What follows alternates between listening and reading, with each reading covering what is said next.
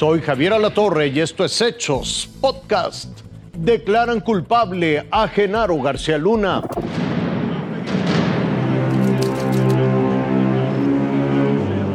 Genaro García Luna, el exsecretario de Seguridad Pública Federal mexicano, fue declarado culpable de todos los cargos de los que se le acusa en Estados Unidos, luego de un juicio basado principalmente en dichos de criminales de alta peligrosidad y sin sustento en pruebas materiales. Son cinco cargos los que enfrenta en ese país, tres por conspiración de tráfico de cocaína, uno por falsedad de declaraciones y otro más por participar de manera continua en una organización criminal. Después de una deliberación que se desarrolló durante el jueves, viernes y este martes, los 12 integrantes del jurado llegaron a ese veredicto.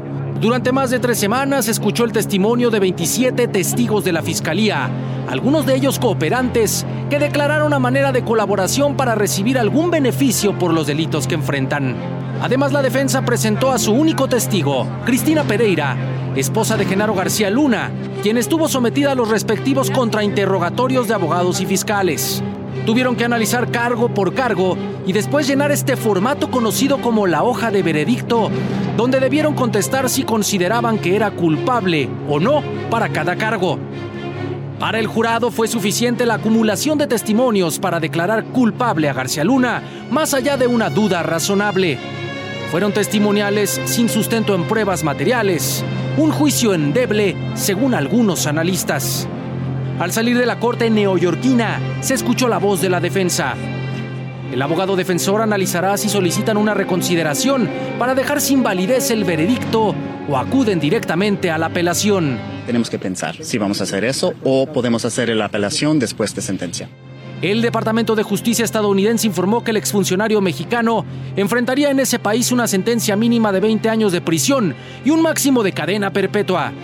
Del lado mexicano hay tres órdenes de aprehensión en su contra. La primera por los delitos de uso indebido de atribuciones y facultades y asociación delictuosa relacionado con ceferezos mexicanos. La segunda por enriquecimiento ilícito y la tercera por introducción ilegal de armamento en el caso Rápido y Furioso. Estados Unidos culpa solo a los mexicanos del narcotráfico como si en ese país no existieran traficantes de drogas. El veredicto se pronunció en Brooklyn, al norte de Estados Unidos, pero retumbó en México con fuerza inusitada. De inmediato una facción de la clase política celebró por todo lo alto la culpabilidad de Genaro García Luna sin reparar siquiera en todo lo que conlleva. De entrada, la corrupción enquistada desde entonces en el Estado mexicano. Después la complicidad e incompetencia de las autoridades de Estados Unidos. Porque si bien es cierto que México es tierra fértil para el trasiego de drogas, el consumo se da en su mayoría en toda la Unión Americana. Nadie se preguntó tampoco dónde están los cárteles ni los capos estadounidenses. Nadie cuestionó qué fue de las múltiples condecoraciones que el mismo gobierno de Estados Unidos otorgó en el pasado a la hora culpable García Luna. Nadie se tomó la molestia de poner en duda la confiabilidad de un sistema de justicia que basa sus acusaciones y sus sentencias en testimonios de delincuentes confesos, delincuentes que fueron detenidos por el mismo enjuiciado. Si bien es cierto que siempre habrá que celebrar que se haga justicia, nunca hay que perder de vista las consecuencias de que ésta sea impartida por mero interés de una potencia extranjera. Daniel Sanjeado, Fuerza Informativa Azteca. Crece la tensión entre Estados Unidos y Rusia por la guerra en Ucrania. Mucha de esta gente jamás había tenido un arma de fuego en las manos. Y es que son médicos, educadores, banqueros, hasta una aspirante a cantante de ópera, que ahora son voluntarios de entrenamiento militar básico en Polonia. A los polacos les angustia que la guerra se extienda a su país.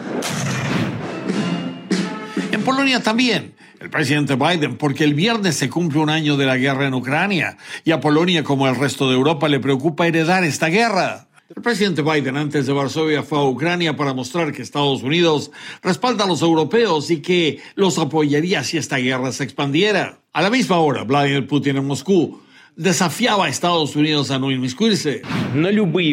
Putin advirtió que Rusia no será derrotada en esta guerra y que para demostrar su disgusto con Estados Unidos suspendía su participación en el nuevo tratado llamado START.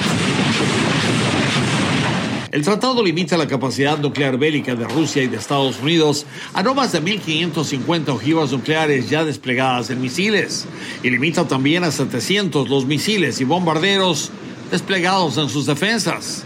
El acuerdo obliga a los dos países a 18 inspecciones anuales que ahora quedarán suspendidas también. El secretario general de Naciones Unidas también habló en contra del anuncio de Putin y pidió que lo reconsidere. Rusia no ha respondido. Hasta aquí las noticias, lo invitamos a seguir pendiente de los hechos.